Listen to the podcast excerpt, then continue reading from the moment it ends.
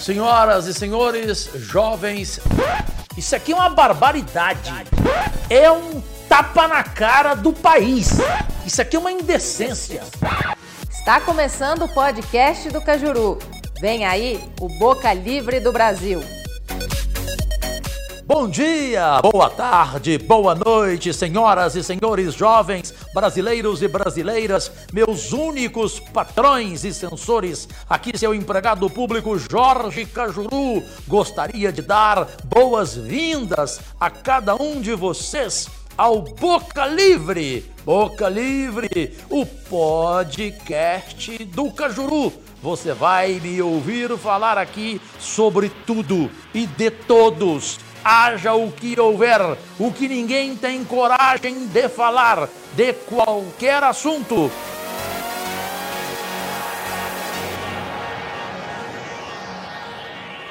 E para estrear nosso podcast, o primeiro episódio não poderia ser sobre outro tema a não ser a votação a primeira delas de ontem, para aprovar ou não a reforma da Previdência no governo Bolsonaro. Ouçam só o meu comentário direto e histórico no Brasil em relação à forma de votar.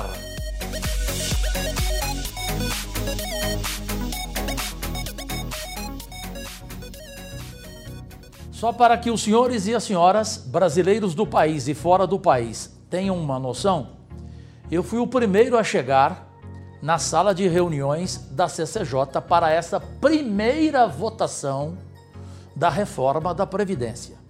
A votação decisiva, a votação final, será no plenário, ali pelo dia 28 de setembro.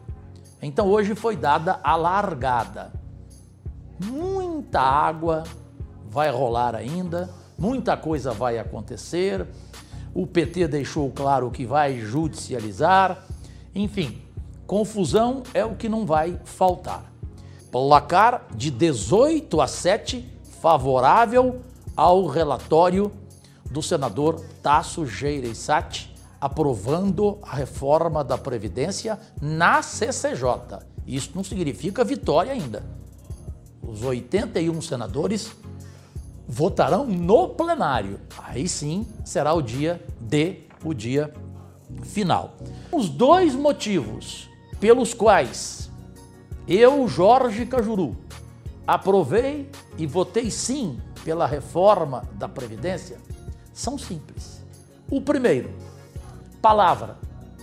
Eu registrei em cartório que toda votação polêmica eu iria obedecer a maioria do meu eleitorado em Goiás, quase 1 milhão e 600 mil votos, e a população brasileira, assim como fiz no dia da eleição presidencial deste Senado.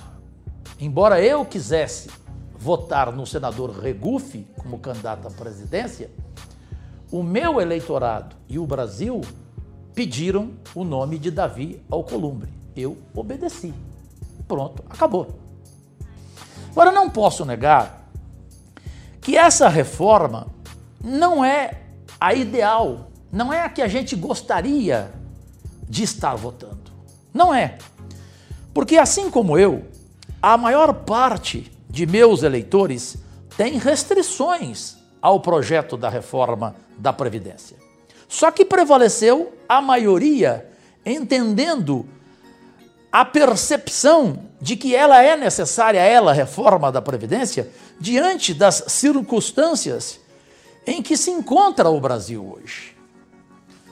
O segundo motivo, antes de dar sequência aqui a essa explicação, porque eu gosto das coisas bem claras, transparentes, eu não posso de forma alguma desrespeitar o que eu falei de preservar uma boa amizade.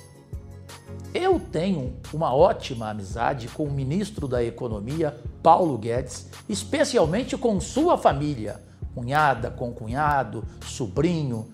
Eu não posso acreditar que o ministro Paulo Guedes vai jogar no lixo a sua honra, a sua história, e não cumprindo o que ele prometeu de que, tendo a aprovação da reforma da Previdência, ele conseguiria recuperar a crise que o país vive.